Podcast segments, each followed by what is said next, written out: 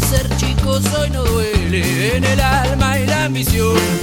Hubo un día en que la historia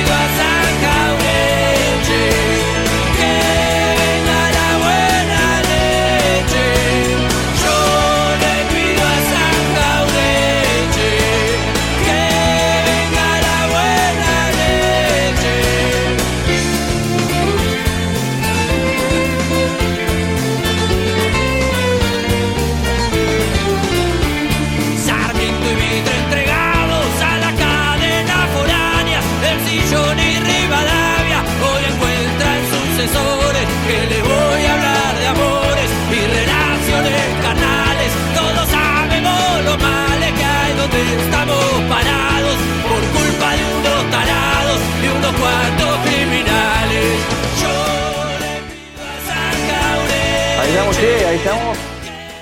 Ahí estamos, che, arrancando.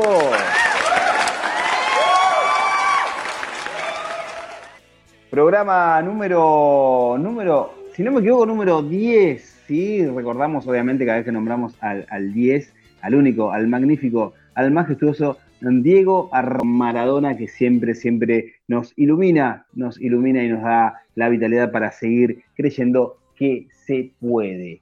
Sí se puede, decía una consigna ya por el año 2015. No estoy solo en este programa que se llama Historia cuál es, que transita la idea de empezar a desglosar nuestra historia como pueblo argentino con una mirada revisionista, pero que va eh, queriendo meter otro tipo de historia, ¿sí? Otra, otro análisis de la historiografía argentina. Recién escuchábamos en la voz de Ciro eh, de los piojos, el tema San Jaureche, y obviamente que estamos totalmente inspirados en Jaureche, en Arturo Jaureche, ese primer revisionista que nos eh, dio unos lindos sopapos pedagógicos diciéndone- diciéndonos, che, ojo que la historia oficial, la historia mitrista, no está contando todo. No voy a estar solo en esta noche mágica, va a estar del otro lado en la operación técnica Samuel Elías Colque, a quien siempre, siempre agradecemos su buena predisposición y su eh, bondad hacia, hacia operar los programas en vivo de La José Radio. Y voy a tener, obviamente, el beneplácito de presentar al profesor Ariel festeja las derrotas de otros, Molina. Hola, hola, buenas noches, ¿cómo están? Estamos Bien, bien no, acá, no estamos de festejo. No, no, manzana. Manzana que no, No, gritó ladrón el- que le roba a un ladrón. Tiene señal de perdón. Bien, estábamos pensando y repensando hoy con la producción del programa. Tenemos nuevos oyentes que son les estudiantes que, que tienen trayectoria acompañada, el cual le dedicamos este programa para seguir acompañándolos. Y pensábamos, eh, hoy vimos la película La Revolución, perdón, Revolución en el Cruce de los Andes, una maravillosa película que recomendamos con Rodrigo La Serna, que hablaba o mostraba un fragmento, una foto de la vida de, San Martín y que tiene que ver con, eh, con el cruce de los Andes y los eh, avatares que, que hubo, ¿sí? el 17 de agosto conmemoró un aniversario más del fallecimiento, pero nosotros queremos seguir analizando qué pasó después en nuestro territorio, qué pasó obviamente en Latinoamérica, eh, y, eh, y hacia ahí va el programa de hoy. Bien, pasa, pasa San Martín, le dice obviamente que ahí hay una tensión con, con Buenos Aires, con el puerto, que obviamente no quería, a mi modesto entender, no quería eh, saber nada con esto de liberar los países, pero que bueno, eh, estuvo ahí y, después, ¿qué, qué pasa? Eh, Ariel Fernando Molina con, con, la historia nuestra. ¿Cómo sigue?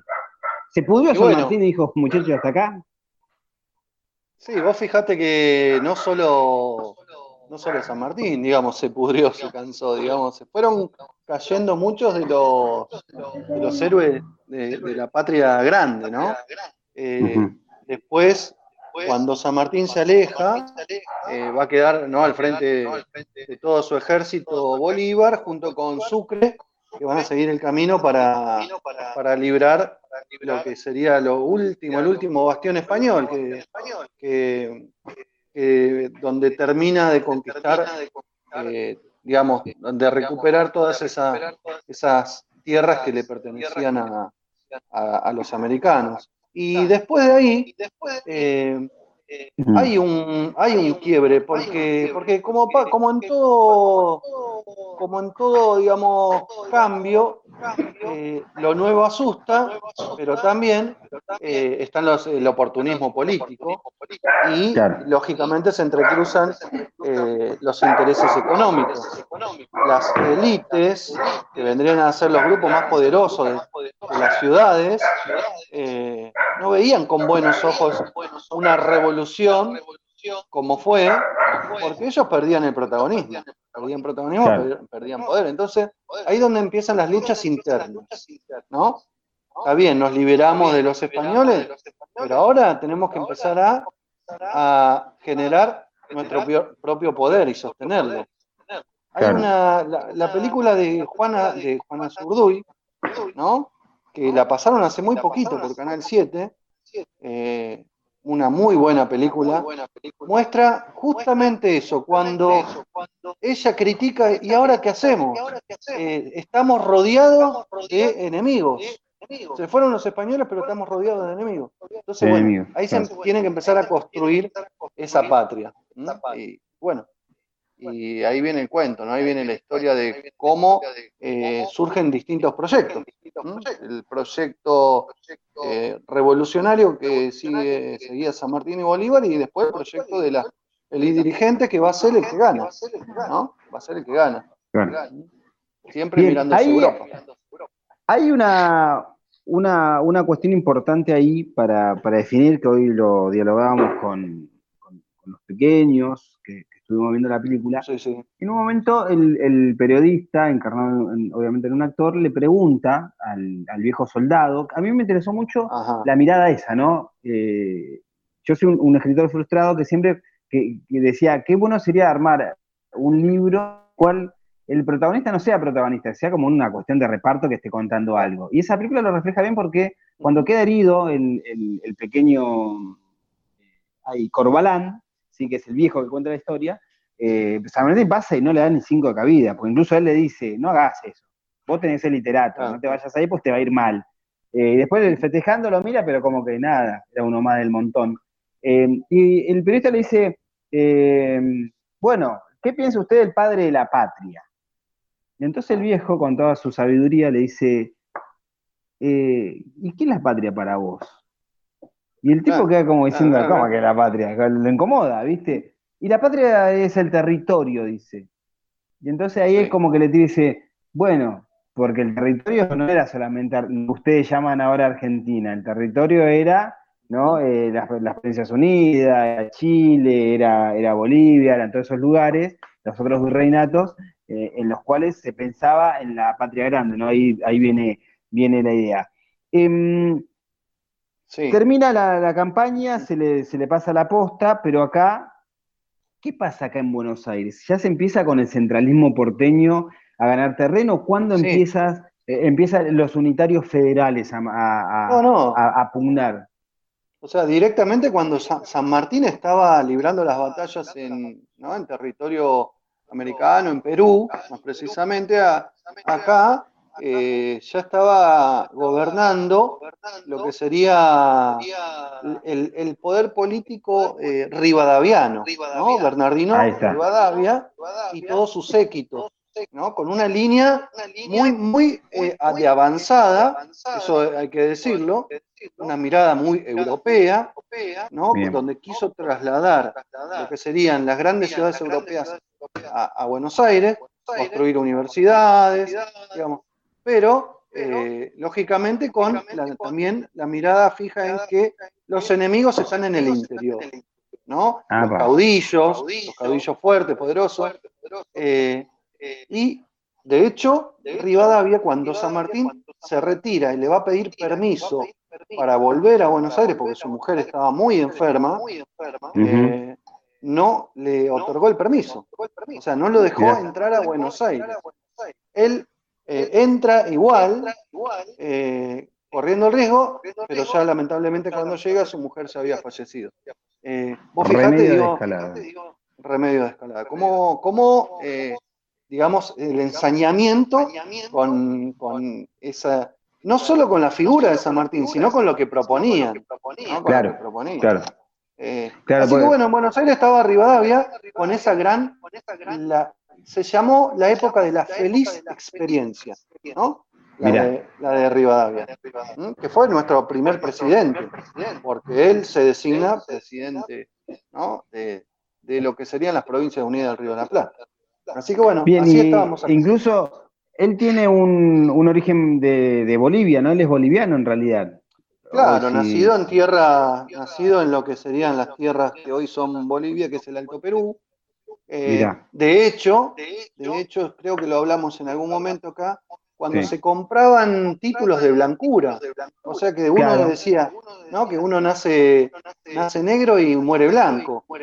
Claro. Rivadavia no era muy blanco, que digamos, tenía una tez, eh, digamos, eh, sería mestiza, mestiza, igual que San Martín, eh, pero digamos, tenía también una, era de la, de la élite dirigente, no podía ser un mestizo siendo de la élite. Bien. Así que bueno. Rivadavia toma la primera deuda externa, se puede decir, allá en el empréstito Barimbro. Sí. O... Eh, sí, sí, sí, Hay un, hay un vaso comunicante ahí con la idea de las invasiones. Nos transportamos 1806-1807, las invasiones inglesas. Eh, no pueden con la parte militar invadirnos, pero nos encajan un préstamo allá por 1824-1825. Sí. Y después van a querer retomar con el famoso, que también lo, charlamos, que, mm, ¿cómo se llama? Eh, la vuelta de obligado, ¿no? Que son también... La vuelta de obligado, sí, siempre, siempre eh, interfiriendo, interviniendo, ¿no? En, no solo en la provincia unida del Río de la Plata, que lo que, lo que es Buenos Aires, Argentina, sino en la banda oriental, lo que es Uruguay, en Chile, siempre el imperio británico, eh, como dijimos con el plan Mylan, que después San Martín lo copia, que era para adueñarse, era una idea de un británico para adueñarse de todas estas tierras. Bueno, de hecho, el gobernante de la provincia de Buenos Aires, el gobernador Martín Rodríguez, se va a Brasil, a Río de Janeiro, a negociar con el Imperio Británico. Así entregamos en bandeja, esto se lo cedemos a ustedes. Decir que bueno, se terminó la, revolución con el triunfo de los patriotas, porque si no éramos una colonia británica.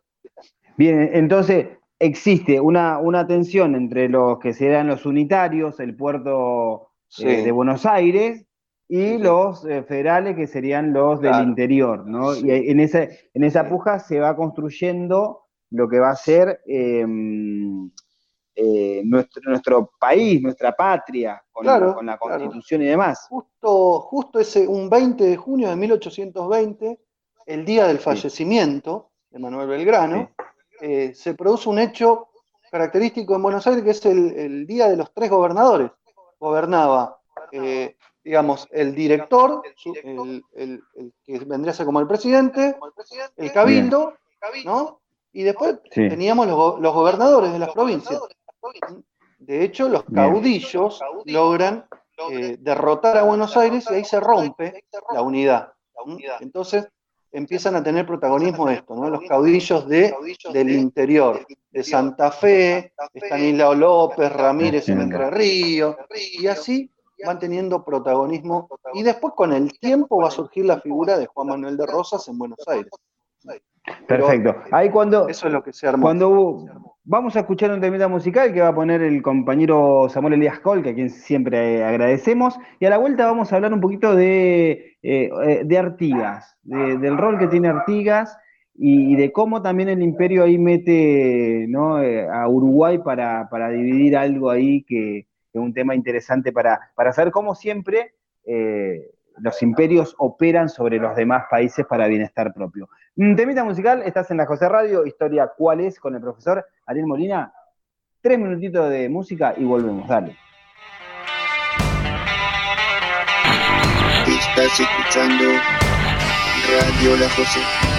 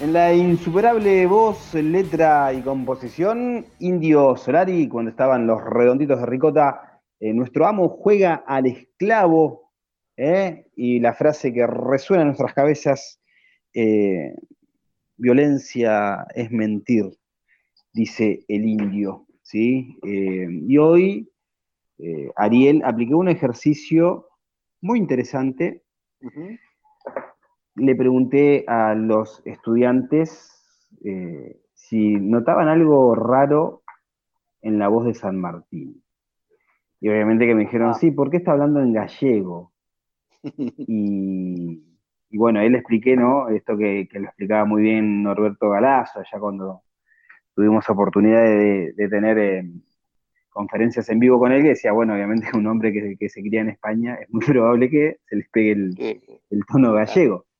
Y, y después se, se juntaron chicos de cuarto también a, a ver una parte de la película, y también le preguntaba esto, y ellos me decían, ¿y por qué está hablando en gallego? Y le explicaba esto, excepto una chica dijo, no, yo ya sabía, porque bueno, lo había visto en Paca Paca.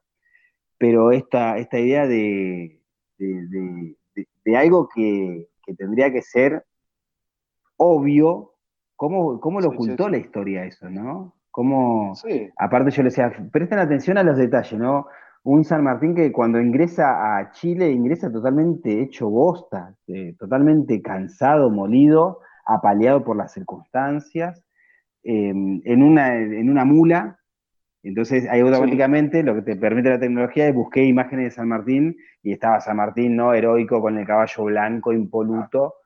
Y nada, Sí. y decía, fíjense lo- lo- los puños de las camisas de la mure que tenían, fíjense los dientes de San Martín amarillentos, eh, fíjense, eh, sí, muy, muy real, a- a todo muy, muy. exactamente, ¿no? Y ahí como que paraban, la- paraban la, la oreja y decían, claro, decía, fíjense el, el- el primer eh, el careo que hacen las cámaras, fíjense la composición de esos, de esos rostros, de esas pieles, y recuerden hace un rato cuando San Martín les permite festejar, ¿qué estaban tocando? Estaban cantando chacareras, zambas, no, estaban eh, con la música típica de África, ¿no? Con esos tambores, Ah, ¿no? Con lo que se conoce la murga uruguaya. Entonces, como que iban, iban cayendo. Y entonces, ¿quiénes, ¿quiénes estuvieron atrás de eso? Esa me parece también una, una idea bastante interesante, ¿no? Como se Sí. plantea que San Martín Sí, fue el sí. tipo que, bueno, que encaró, pero había como un colectivo atrás bastante no, importante. claro, es un buen punto ese, muy interesante, porque vos fíjate que de hecho en esa época se hablaba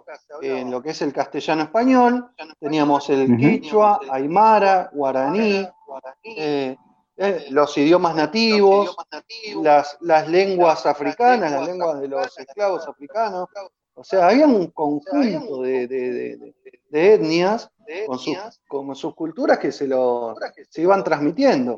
Bueno, de todo eso, el producto de todo eso somos nosotros, lo que somos hoy. Eh, así que digo, es interesante ese punto, Digo, porque claro, nosotros estamos acostumbrados a escuchar al porteño hablar Claro. así, pero bueno, es toda una, una, una ¿cómo es? Una mezcla de todo eso que se Bien. ahí. ¿Qué rol Y- tiene Gervasio Artigas en, y bueno. en todo esta, este caudillismo? Que me parece Claro, interesante la, la mirada que tiene y, y por qué, no, no es una chicana, ¿no? Pero el prócer, el primer, el, el prócer más grande de Uruguay eh, murió queriendo no ser uruguayo, básicamente. No creía Sí, en, en- Lógico, en- claro, en- claro. la independencia de un, de un pedazo, ¿no? Y la, bueno, nada, no voy a entrar en ninguna otra chicana, pero me parece interesante ver esa visión y qué, Sí. qué factores de poder jugaron ahí. Claro, bueno, si hablamos justamente que estamos hablando de estos grupos, eh, lo que hizo Artigas fue justamente lograr eh, eh, el, el conjunto de, digamos, que lo apoyen. estos sectores, los gauchos, los indios, los negros, pero también la clase dirigente, también se acercaba, porque él era Mm. de ese, de ese grupo, él era de la aristocracia, no, no, no era de, de- no era del pueblo, no nació pobre, digamos, ¿no? Entonces logra unificar, unir. eh, y que lo sigan es- esos sectores y también lo- lo- el pueblo, digamos, ¿no? Lo que se llamó el pueblo. Y lo, lo que llamó él eh, los pueblos libres. ¿no? Él armó la liga federal, la liga de los pueblos libres. Y lo que proponía era la autonomía de las provincias. O sea, que cada provincia sea gobernada por un mandatario, por, no por un gobernador. Entonces, por eso se peleaba con Buenos Aires porque no quería ser anexada al gobierno central de Buenos Aires. Se peleaba con Montevideo porque no quería ser una parte más del gobierno central de Montevideo. ¿Mm? De hecho, eh, él va recorriendo todo lo que hoy es nuestra Mesopotamia, o sea, lo que es costeando el río Paraná, el río Uruguay, eh, entre ríos, corrientes, llega a Misiones, y lo siguen, todos esos pueblos lo van siguiendo, porque él también proponía la libertad de tierras. Claro. que decía, bueno, eh, re- repartamos las tierras a- para, a- para los que viven ahí, los que la trabajan, los nativos. Y él envía emisarios a, a- a Buenos Aires, pero en Buenos Aires no le, no le hace mucho caso, y no les gusta. De hecho, bueno, se pelea con, varios pesos pesados, ¿no? Con Belgrano, se pelea con, con también con lo que nosotros llamamos eh, los patriotas eh, de Buenos Aires. Eh, no, no, no encajaba en ningún, en ningún plan, ningún proyecto político que se estaba construyendo. se podría comparar con el de Paraguay, si se quiere, pero es otra historia, ¿no? Que querían también una, ser independientes de lo que sería Buenos Aires. Bien, ahí hay que, hay, que hacer un asterisco y una, una, aclaración, ¿no? Porque cuando se piensa en el centralismo porteño y que todas las provincias respondan a Buenos Aires, no, Buenos Aires no piensa en repartir la riqueza equitativamente. Esto hay que aclararlo, porque queda como que, como que, ah, no, pero espera, eh, Buenos Aires te está invitando a compartir su riqueza y vos no querés. Sino que lo que querían obviamente era el centralismo porteño, todo lo que tenga que ver con, con las divisas e ingresos del puerto que queden en Buenos Aires eh, y, sustraer todas las materias eh, primas de las provincias y a las provincias no darle, no darle nada. Viene por ese lado. Claro. Sí, sí, y garantizar el libre comercio, ¿no? El libre comercio, eso es fundamental, porque antes, cuando éramos colonia de los españoles, tenía el monopolio, o sea, el control de todo lo que entraba y salía lo tenían los españoles y ellos decían quién entraba y quién salía, a quién le comprabas, a quién le vendías. Con esto del libre comercio, Buenos Aires aseguraba justamente comprarle y venderles a todos los que se acercaban al puerto. Pero ¿a dónde estaba el puerto? En Buenos Aires.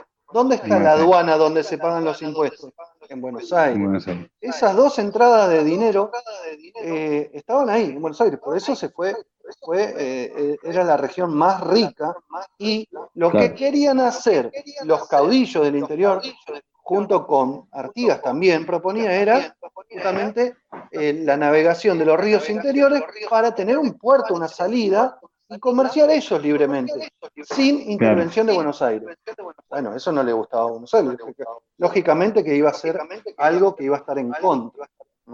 Tal cual, tal cual. Pero bueno, Bien. tiene mucho que ver Tema actual y recontra interesante. Hace poco hemos charlado con Tayel Corbalán, que nos explicaba esto de lo, de lo que es mal llamado hidrovías, y es interesante también plantearlo en esos términos, y cómo esto que pasó hace muchísimo tiempo hoy tiene una actualidad eh, preponderante, ¿no? Eh, la pandemia empezó a preocupar cuando el problema era en el AMBA, ¿no?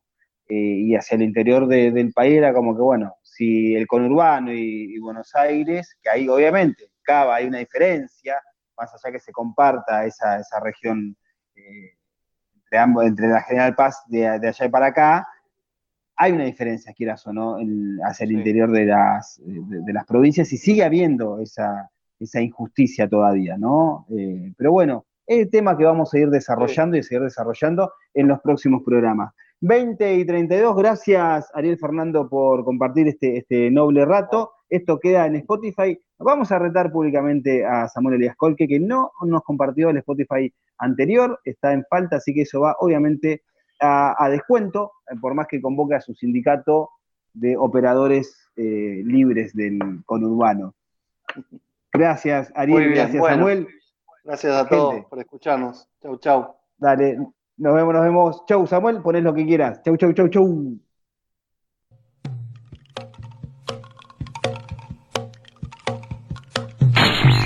Estás escuchando Radio La José. Dicen que escapó de un sueño en casi su mejor gambeta.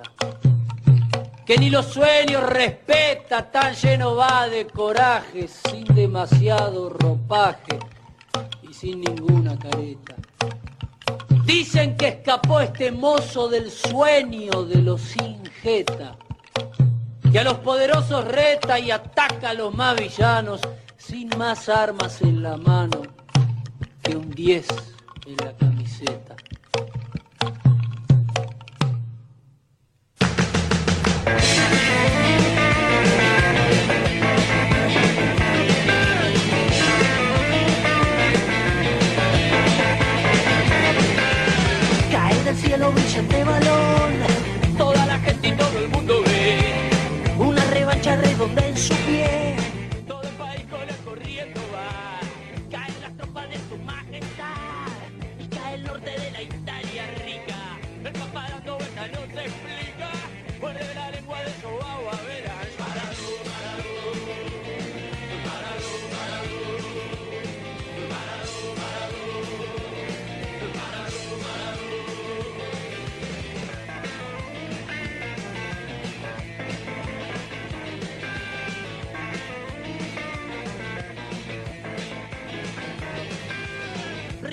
día a cualquier, a cualquier guía del poder letal.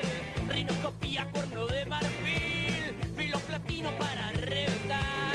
Y la champaña que descorchan hoy, guardan los corchos para un bote hacer que viene el río de la prelación.